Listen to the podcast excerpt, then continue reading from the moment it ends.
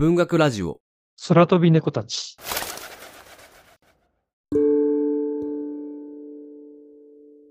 もし別の道を選んでいたら、ニューヨーク行きのエールフランス006便に起きた異常現象によって世界に混乱が訪れる。人間とは何か存在とは何か ?SF× ミステリー×文学。多様な要素を素晴らしい構成力で破綻なく描き切ったタイトル通り異常な一冊。エルベル・テリエのアノマニーを今回はご紹介します。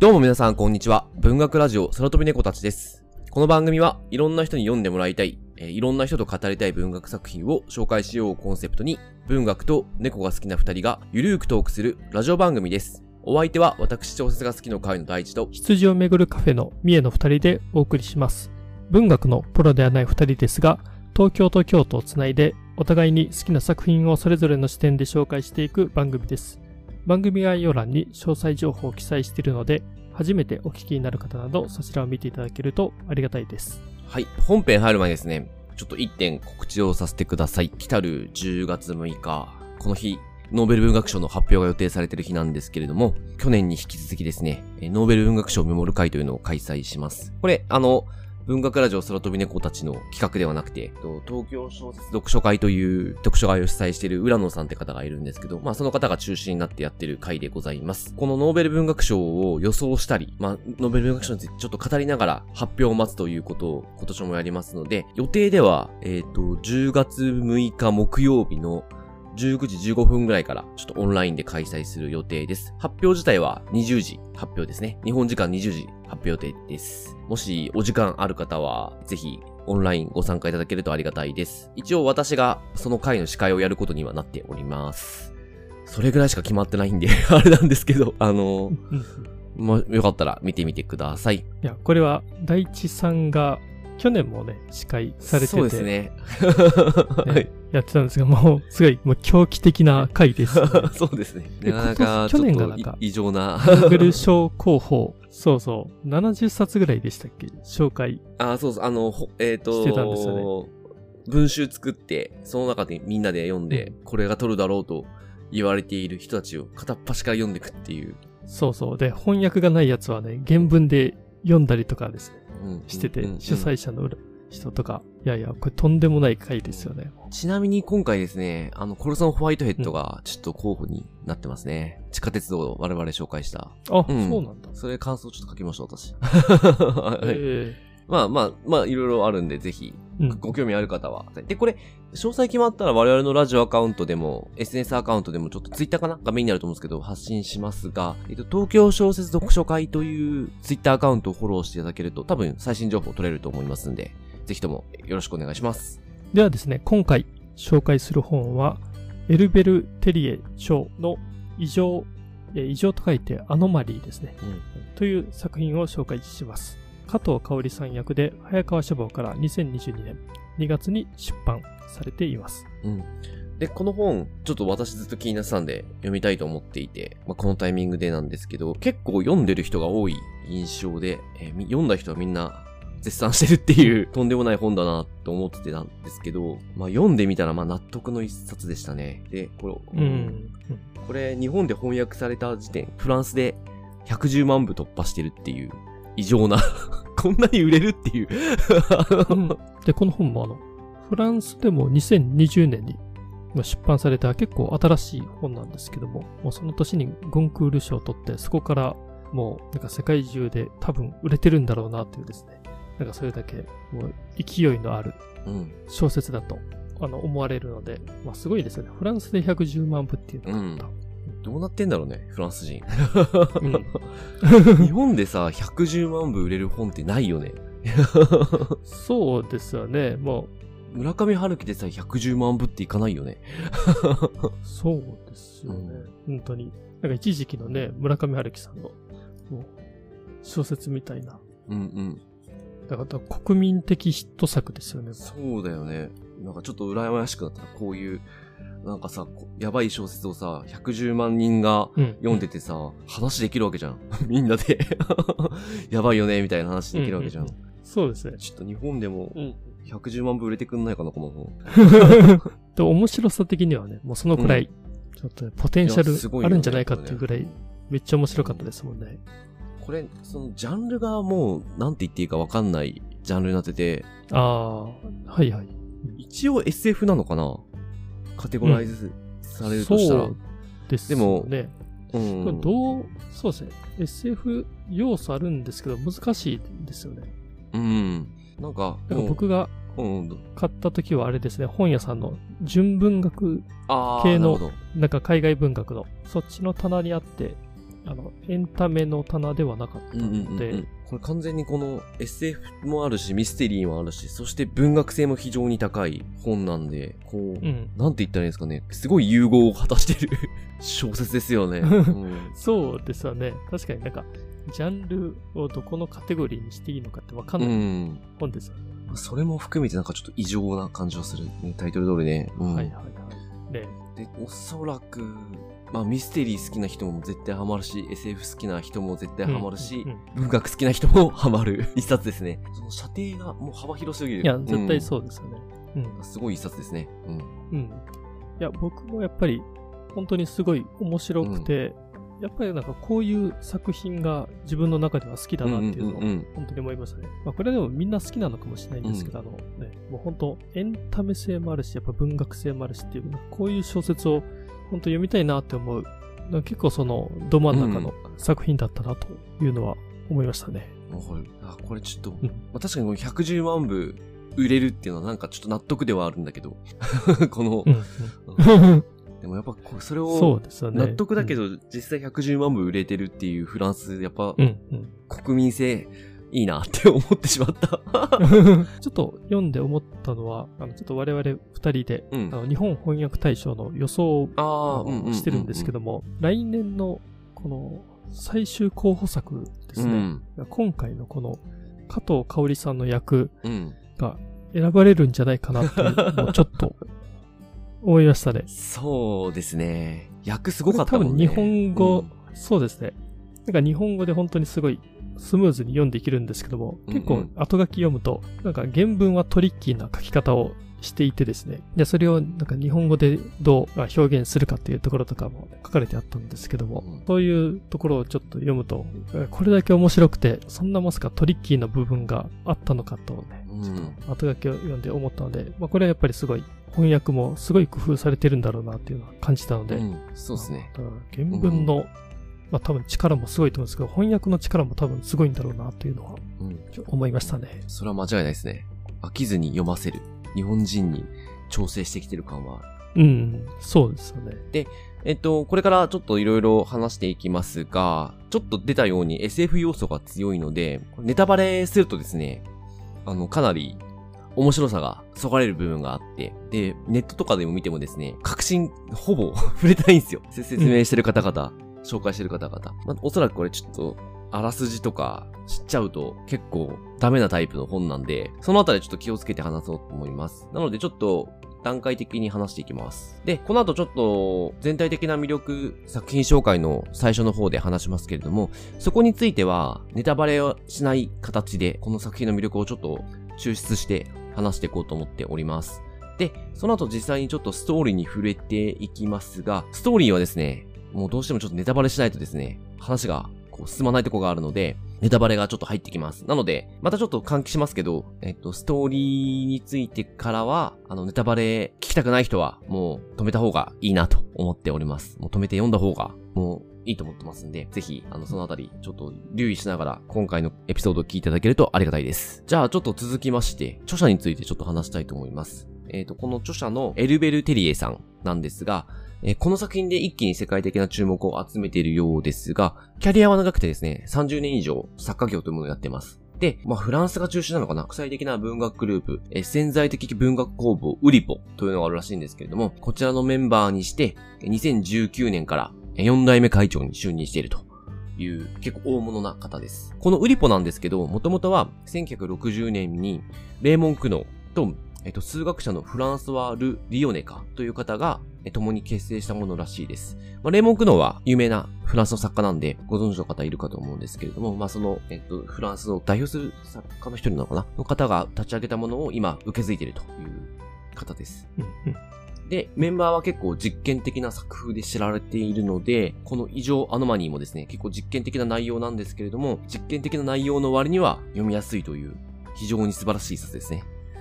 うん。結構この作者の方も、1957年生まれで、うん、でもうベテランの域の人にはなるんですけど、だから経歴とか、肩書きかな？面白いんですよ。なんか数学者と言語学者と劇作家、ジャーナリストとか編集者とか、なんかすごいたくさんの肩書きを持っていて、なんか最先端科学から、なんか神学論争とかですね、それ宗教の話までですね、全部できるみたいで、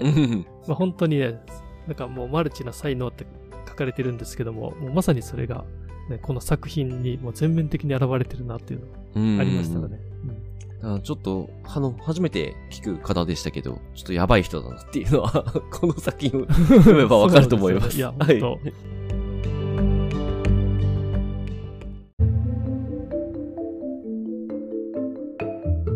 ではですね、ここから、えー、まず、まあ、本書のあらすじを、えー、ちょっとウェブサイトから引用して紹介します。もし別の道を進んでいたら、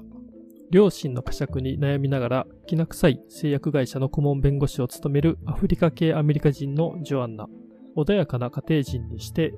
無数の偽国籍を持つ殺し屋ブレイク。鳴かず飛ばずの15年を経て、突如私生活まで注目される時の人になったフランスの作家ミゼル。彼らが乗り合わせたのは偶然か誰かの選択か。エールフランス006便がニューヨークに向けて降下を始めた時、異常な乱気流に巻き込まれる。約3ヶ月後、ニューヨーク行きのエールフランス006便。そこには彼らがいた。誰一人かけることなく、自らの行き先を知ることなく。圧倒的なストーリーテリングと人生をめぐる深い洞察が国際的な賞賛を受ける長編小説、ゴンクール賞受賞、フランスで110万部突破、ベストスリラー2021年というニューヨークタイムズパブリッシャーズウィークリーに選ばれた小説になります。まあ、このあらすじを、うん、はい、読む限りだと、ちょっとどういう話かというのはですね、わからないのかなと思います。うん、あの、ここまでの段階では全くネタバレ要素はないのかなと思ってます。うん、まあ、ただ、弁護士とか殺し屋とか、えー、作家とか、結構ね、いろんな人物が登場してきて、その人たちがなんか巻き込まれていくっていう、なんかそういう話ですね。このあらすじはうまく作ってますね、だいぶ。うん、すごいな。うん、そう。バレないように、うまく。そうそう、バレないように。作ってますね。さすが。そうそうそう。早川が書いたんだが、なんだかないですけど、さすがですね。うん。じゃあ、ちょっとこれからですね、えー、全体的な魅力をついて話していきたいと思います。ここもネタバレしませんので、安心して聞いていただければなと思います。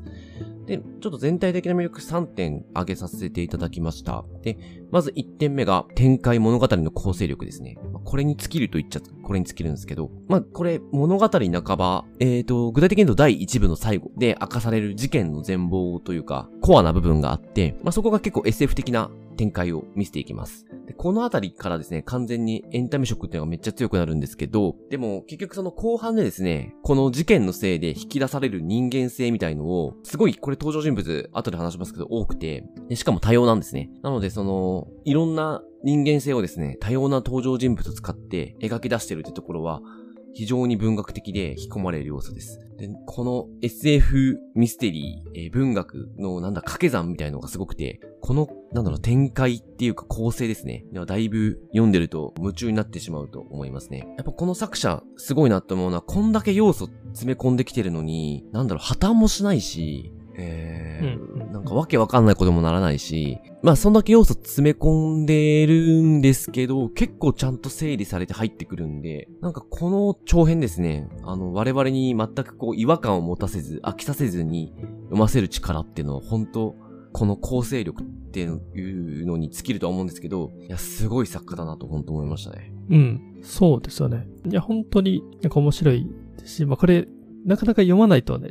感じにくいところだと思うんですけども、うん、まあ、とはいえ、最初の第1部から、あの、面白かったというのはありましたね。うん、で僕、ちょちょっと最初読んでて、本当第1部の序盤から結構作中の重要人物があっさり死んでしまうんですね。うんうん、うん、で実は明らかに重要人物なんで、あとここで死んで大丈夫かな？この先どうなるのかなって、ちょっと心配しながら読んでたんですけども、まあでもそこもですね、なんかそれが後々すごい驚きの展開をしていくというですね、これもあの全くこの予想外な展開というのがもう待ってるので、うん、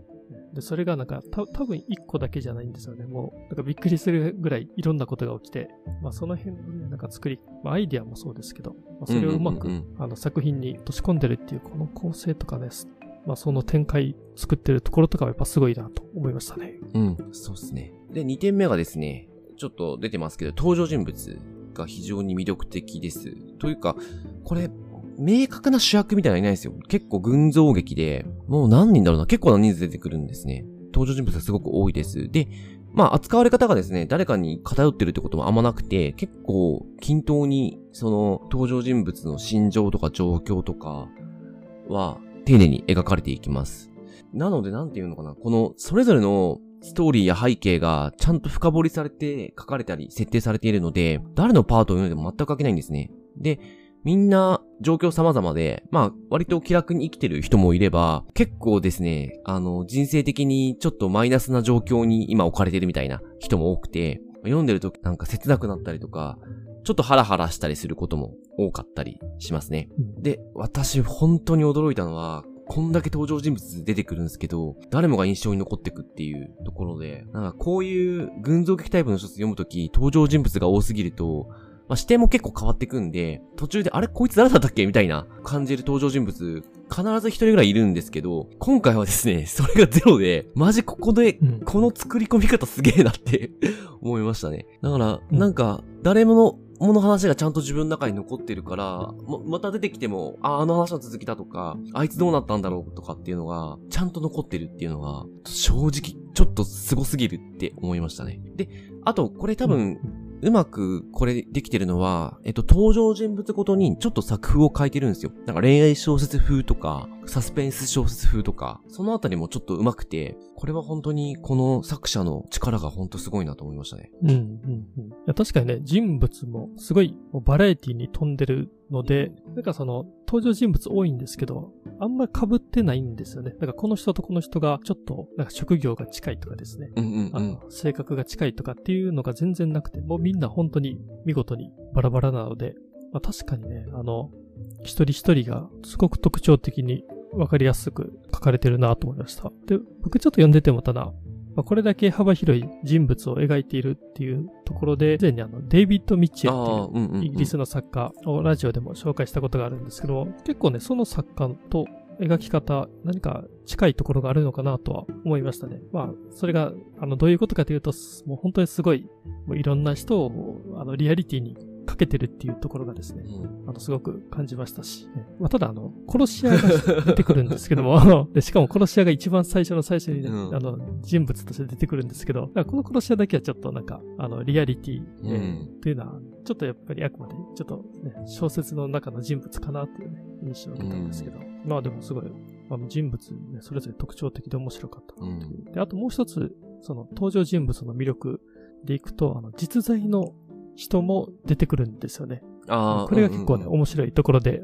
例えばアメリカのトランプ大統領とかですね、なんかフランスのマクロン大統領とかですね、一般されたのが2020年という、まあね、その時代にいた人たちというのが出てくるんですけど、ね、で、結構この小説の中で異常事態になっていった時とか、トランプ大統領がちょくちょく出てくるんですけど、それがもうね、もう本当格好の皮肉のネタにされててですね、うんうん、くすっと笑えるところがいっぱいあったり、とかですね。うん、あと、歌手が登場人物で出てくるんですけど、まあその歌手が、すごいなんかね、もう売れっ子になっていって、エルトン・ジョンとコラボするとかですね。なんかそういうちょっと気持ちのいい場面があったりとかですね。なんかこの辺の、実在する人も絡めてっていうところも面白いところでしたね。これちょっと、あの、一個、あの、魅力で一つ立てようか迷ったんですけど、ユーモアが結構実はこの小説、たくさんあって。ああ、そうですね。うん。うん、さっきのこのね、あ、でちなみにトランプ大統領って名前出てきたんですけど、明らかにトランプってわかるような、描かれ方をしていて。確かに。だから、ね、トランプ大統領だけなんか名前が。うん、あ、そっか。トランプアメリカの大統領だけ名前ないよね。そうだよね。そうですね。そうだよね。確かに確かに。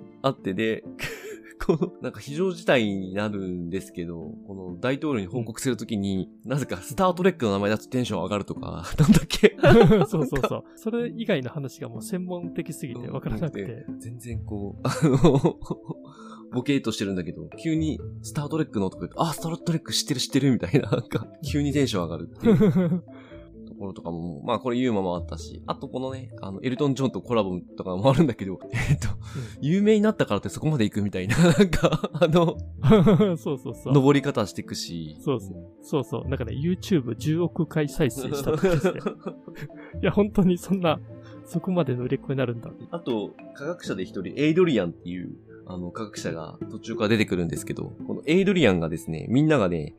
お、ちょっとハゲてるらしいんですけど、あの、ハゲたライアン・コズリングのようとか、あの、こいつを見てると誰かを思い出す。あ、トム・ハンクスだみたいな。なぜかみんな俳優を思い出すっていう人物が。そうそうそうそうそう。うん。あ結構面白かったですね。っていう、ちょっと、あの、ユーマもたっぷりな小説ですね。ちょっと脱線したんで、ちょっと続きいきますけど。で、最後の魅力、話したい魅力はですね、テーマですね。これテーマがですね、かなり深いところに設定されてます。正直ここはネタバレも含むので、ちょっと物語の核の部分にですね、触れてしまうので、あんまりちょっとそのあたり詳しく話さないで話そうとすると、ちょっとむずく、ぼんやりしちゃうんですけど、えっ、と、結構後半で問われてるテーマが非常に深くて、え、おそらくですね、これ人間とは何かとか、存在するというのはどういうことかっていうところに焦点が当てられていく。ような流れになってきます。で、おそらくですね、この問いにですね、力を持たせるために、あの、真の意味で迫らせるためにですね、この SF 設定っていうのを導き出したに違いないなと思います。えっと、もともとこのテーマを考えたくて、この小説を書き始めたみたいなことが役者後書きに書いてありました。後半はですね、まあ、このテーマに沿ってですね、この登場人物たちがいろんなことを、なんでしょうね、えー、考えたり、えー、決意したり、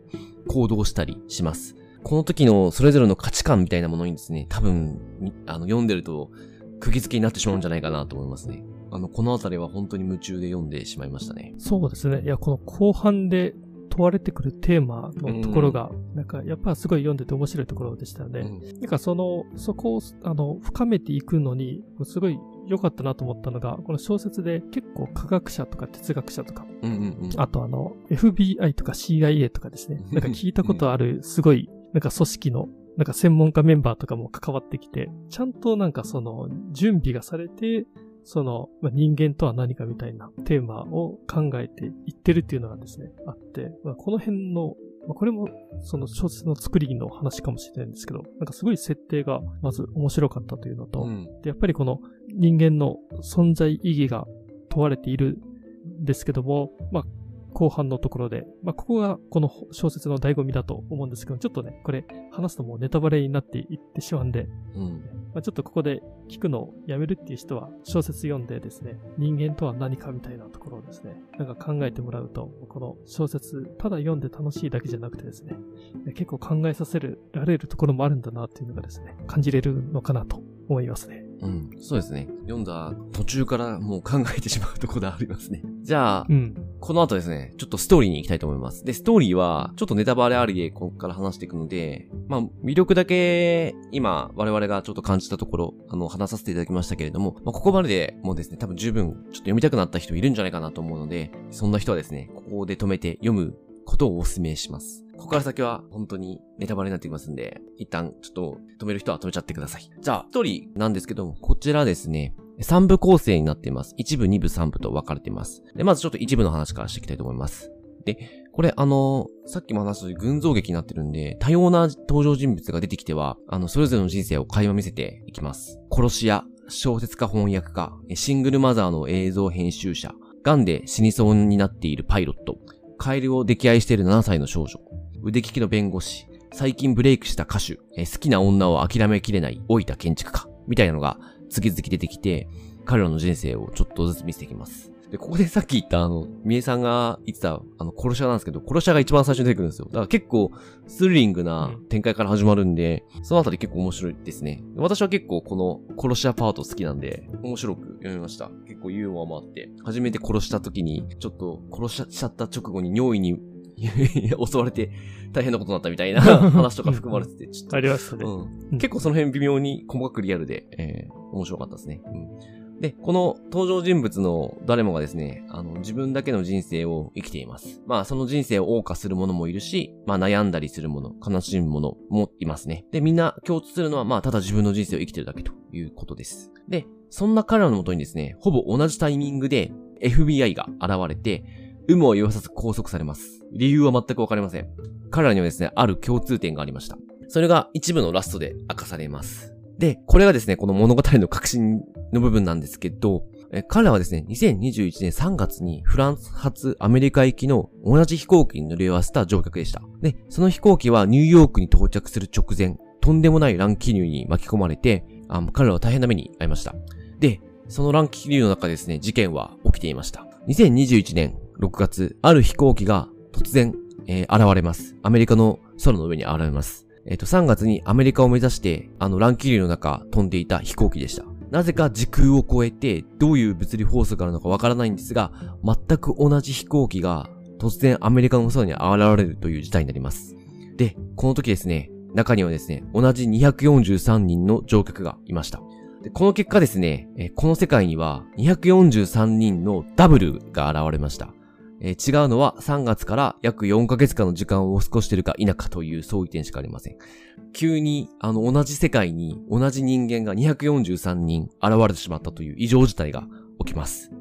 これがですね、この物語の核心になっている部分で、ちょっとこれをもう聞いてしまうともう後戻りできないポイントになってしまっており、申し訳ないですけど、えーそういう状況になってます。これが第一部の最後ですね。いや、本当なんか、この第一部、まさかこうなるとはって、うん。ちょっとびっくりしましたね、本当読んでて。いや、これ、ね、最初いろんなね、人物、まあ、本当殺し屋の話から始まって、まあ、面白いなって読んでて。で、ね、小説家、あの、ミゼルというあの作家が、この小説の中で異常っていう小説を発表して、するんですけども、ね、なんかそれとともに自殺してしまって、ちょっとこの先どうなるのかなって結構ね、なんか心配してたんですけど、なんかね、そんなのはもう置いておいて、あ、これってこのえーダブルっていう同じ人間が現れるって、あ、そういう話だったんだっていうね。いや、ほんとこれ150ページぐらいかな。うんそうなんですよ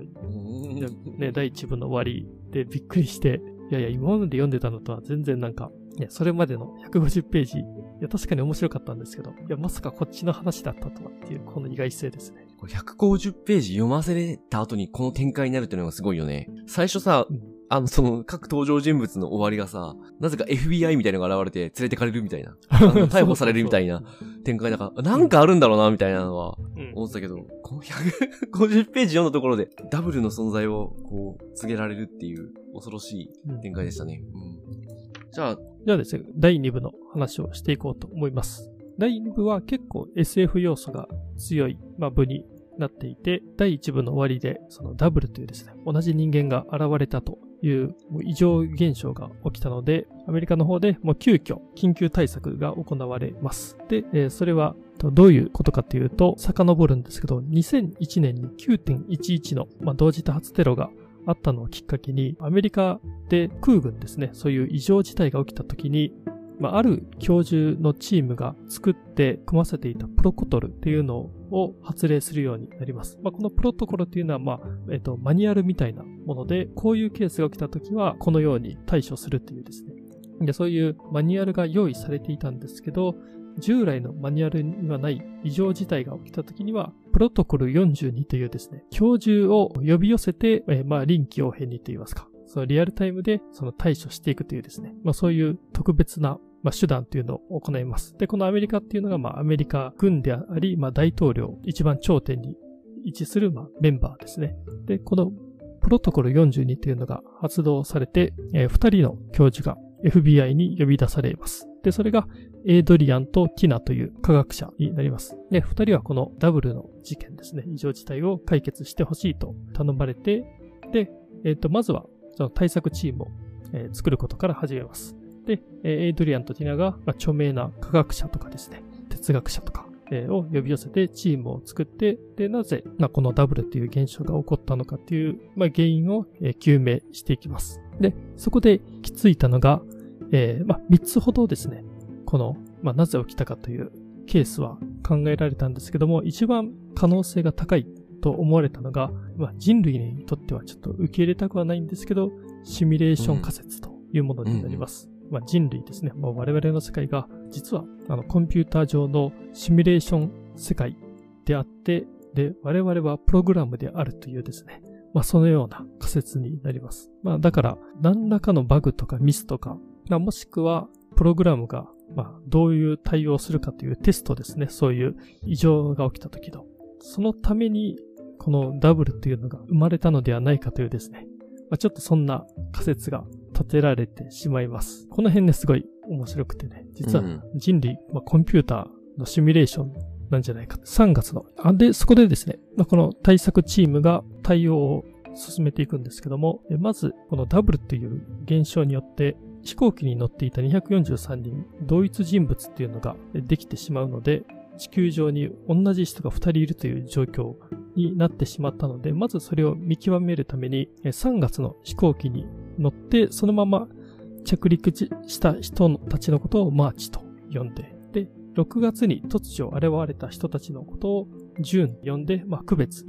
します。で、科学者たちはですね、えっ、ー、と、まあ、そこでもう議論していくんですけども、このマーチとジューンという二人いるんですけど、どっちがオリジナルで、どっちがコピーなのかというですね、うん、まあそういう議論とかもしていくんですけども、まあ一方でですね、この6月に出てきた人たちの方ですね、このジューンの方なんですけども、からするとですね、もう本当にもう寝耳に水の話で、急に時空飛ばされて自分たちは状況をね、わからないままなので、ちょっと対策チームがジューンの人たちを隔離して情報は与えずにいます。まあ、やっぱり情報を与えても混乱するというので。ただですね、これが発生してから結構すぐにこの科学者たちが解決策を探ろうとしている間に、もうマスコミがその情報を嗅ぎつけて世間にですね、まあ、こういった異常現象が起きた。まあ、ダブルという現象が起きたというのが知れてしまうことになりました。まあそこでもう FBI が世界が混乱してしまうけども、まあ公表するっていうのを決めます。というのがですね、まあこの第2部の大まかな話になります。結構あの厚めにこの議論の部分とか、なんでこうなったんだとか、そもそもこいつらもしかしてエイリアンなんじゃないかとか、そういういろんな議論がされるんで、ここは結構 SF 的な要素が強くて、読んでて面白いとこですね。いや、そうですよね。いや、結構ね、この辺の第2部、僕すごい好きな部だったんですけども、あの、まあ、最初のこのエイドリアンとティナっていう二人のこのプロトコル42を作った、うんうん、まあ、教授の話ですね。で、このプロトコル42って二人がまだ20代の学生の頃に教授になんか無理やりメンバーにさせられて作らされたものなんですけども、まあそれがすごいよくできていて、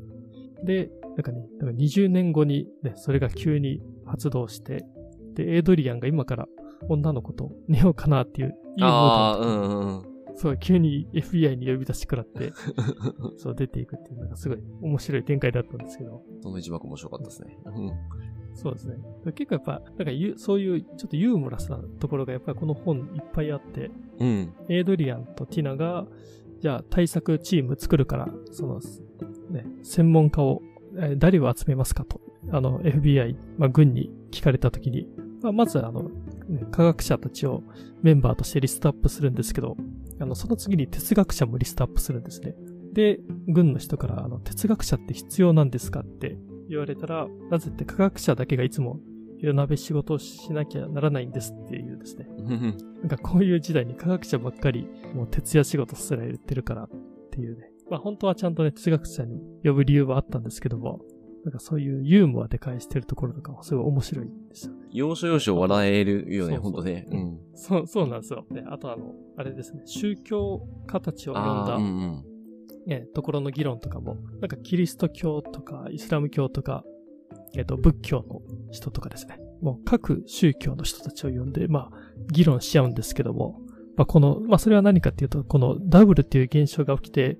あの、まず防がないというか、いけないのは、なんかそれが悪魔の仕業だとかですね。なんか人間にとって悪いことだみたいな、あの、解釈を宗教的にされると、もうパニックになってしまうから、なんか世界中の宗教で、なんか統一した見解ですね。あ、これは、えっと、そういうパニックを起こしてはいけないっていう、まあ、優しくしないといけないっていう。まあ、ただ、そこで、その統一見解作ろうと思って、その FBI の、まあ、メンバーが宿泊するんですけど、結構ね、宗教家たちが、やっぱもう議論白熱して、なんか言い合いとかなってね、脱線してしまったりとかですね。最初に今回の異常事態の話を聞いたときに、キリストの枢機教かな？の人はね、ま、まず真っ先にこれ Google のせいにするんですよ。なんかその話聞いて、あ、これもう Google のせいだろ、みたいなんですね。なんかそんなこと言って、いや、そん、そうじゃないですっていうね、FBI の人がね、なんか訂正していく。うん、この辺とかめっちゃ、そう、面白かったですね。このなんか一堂に、あの、すべての宗教のなんだろう、あの、ある程度の地位の人たちが揃うっていう会議が面白いですよね。うん。あの、絶対まとまんねえだろっていう あのそうそうそう。そうです。やっぱ、宗教の違いでね、もうなんか、なんかね、もうめっちゃなんか嫌味合戦になってくるんですよね。なんかね、イスラム教のなんとか派はこうです。こんなことが過去にありましたよね。で、この最後の3部なんですけれども、えっと、ダブルのことが公表されて、まあ、それぞれのですね、あの、マーチとジュン、まあ、お、自分自身ですよね。自分自身と対面することになります。まあ、これはもう政府側が合わせるってことをちょっと決めてやっていくんですけど、まあ、もちろんですね、もう一人自分がいるなんて信じることができないので、まあ、よくわからないまま会うんですけれども、会ってみるとですね、あ、もう自分だってやっぱ分かっちゃうんですね。あ、これ自分だなっていうのが。で、政府というか、まあ、アメリカ政府側はですね、どちらがこの本来の自分なのか、マーチが順、どちらがあの今の ID を引き継ぐのか、そしてどちらが新しい ID を作るべきなのか、これはもう彼ら自身で話し合って決めてほしいと言ってきます。結構このあたり、さらっと出てくるんですけど、すごい決定をしたなとは思うんですが、彼らはですね、ちょっと自分自身であって、そのことを決めていきます。で、実際ですね、彼らには家族とか愛する人とかがいるので、愛する人とか家族はダブルになってないわけで、このあたりがですね、結構いろんな問題が付きまといますね。まあ、つまり、今、愛する人と過ごすのはどちらになるのかという問題ですね。で、まあ、これを、まあ、彼らは、こう、いろんな、こう、なんでしょう、価値観のもと判断して決意していくんですけれども、このあたりが結構やっぱり文学性が強くて、読んでいてちょっともう切なくなるところとか、そうか自分自身と向き合うとこうなるのか、みたいなところが出てきて、だいぶ読ませる展開でした。で、で、彼らのことはですね、世界に公表はされましたが、この243人っていうのが誰かっていうのはリストはもちろん公表されないので、誰が該当してるかっていうのは秘密にされています。でもなんか自ら公表する分には構わないらしく、例えばですね、ミゼルですね、作家のミゼル、死んだんですけど、自殺してしまっていなくなってしまったんですけど、飛行機に乗ってたんで、まあなんか、見え方したら生き返ったみたいになっちゃうんですけど、あのー、彼はですね、もう、またちょっと世間に姿を現すという状況になってきますね。とか、まあこれはもう、これじゃないと説明がつかないので、ある女優がですね、公表しますね。テレビ番組で。で、なんですけど、これ、この女優はですね、殺害されてしまいます。えっと、なぜならば、ある宗教から見ると、もうこのダブルっていう現象は、もう悪魔の仕業にしか見えないので、こんなことが許されるわけがないので、まあ、こういう人たちを、まあ、殺すという判断をする宗教がありました。で、えー、なので、まあ、そんなことがあった手前ですね、ダブルたちはですね、世間に絶対バレないように生きなきゃいけないという状況になってきます。まあ、それが、この、どうやって身を隠していくかみたいなところにもちょっと最後なっていくんですけれども、それと、あの、自分自身、ジューンとマーチ、どっちがこう、生きるのか、あの、自分の相手として生きるのかっていうところも絡んできて、まあ、最後、話は終わっていきます。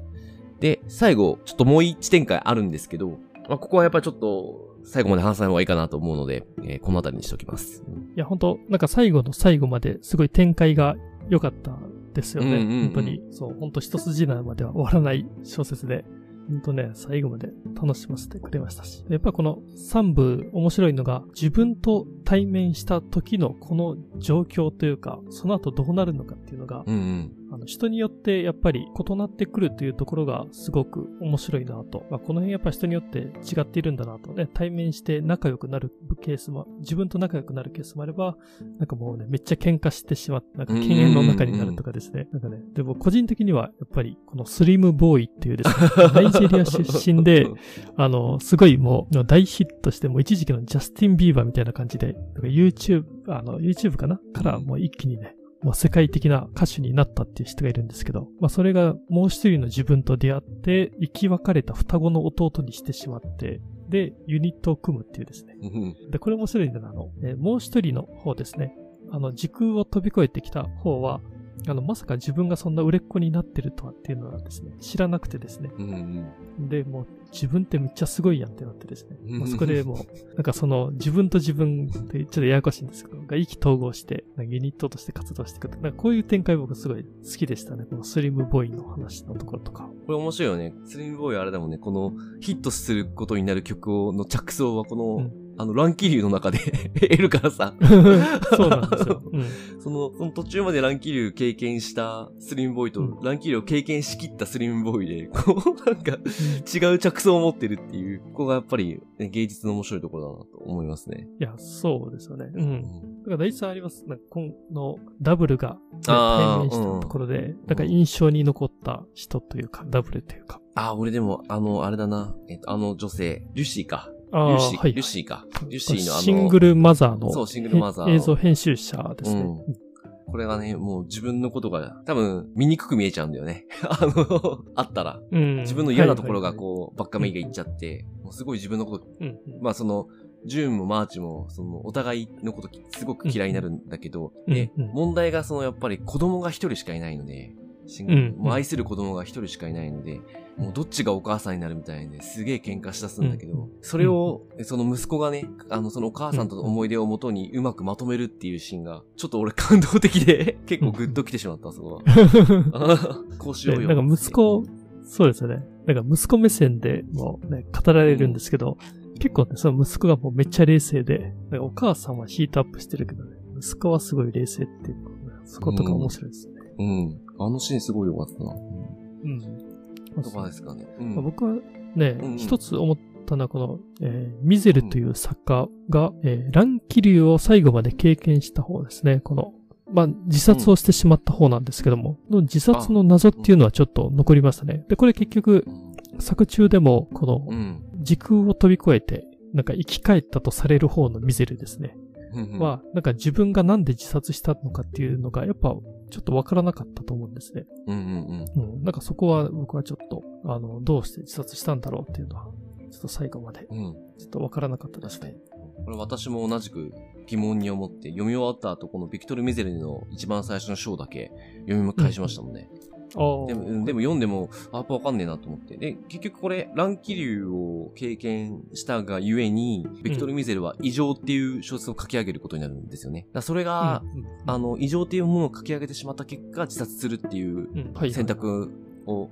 うん、うん。ししていて、で、うんえっ、と、6月に出てきたミゼルは、この異常を読んでも、なんか自分が書いたものだと思えないみたいな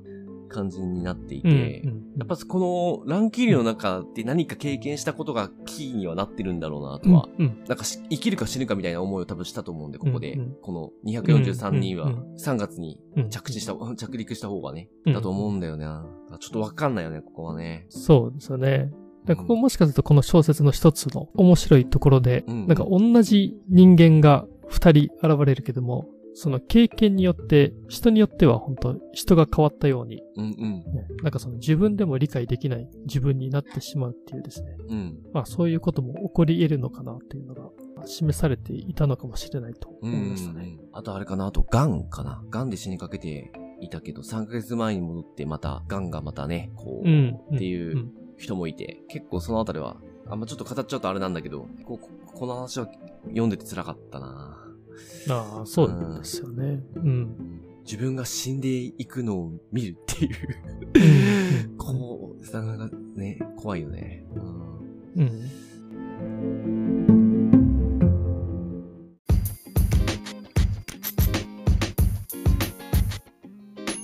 この、やはり、アノマに異常はすごい小説だったなと思います。今回はですね、ちょっと感想もですね、この本編でいろいろ言ってるので、ちょっとし割愛させていただき、えー次回告して終わりたいと思います。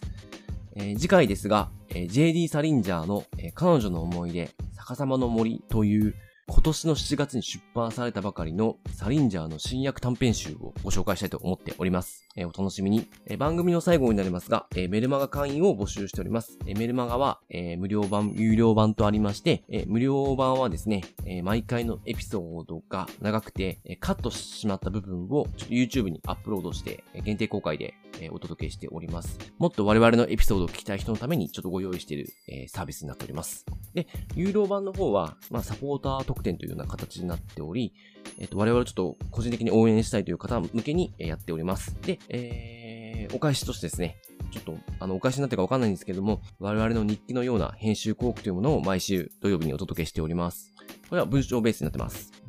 詳しいことは、えー、番組概要欄に記載しておりますので、そちらをご確認ください。えー、番組の感想やリクエスト、またこのラジオを聞いて紹介された本を読みました、えー、読み返しましたなどございましたら、ハッシュタグ空飛び猫たちをつけて教えていただけると嬉しいです。えー、Twitter、インスタの DM や、え、リプライなどでお待ちしております。メッセージフォームも番組情報欄に載せておりますので、えそちらから直接いただいても大丈夫です。この番組、え気に入っていただけましたら、え積極的に拡散共有してあげると助かります。ではまた来週。ありがとうございました。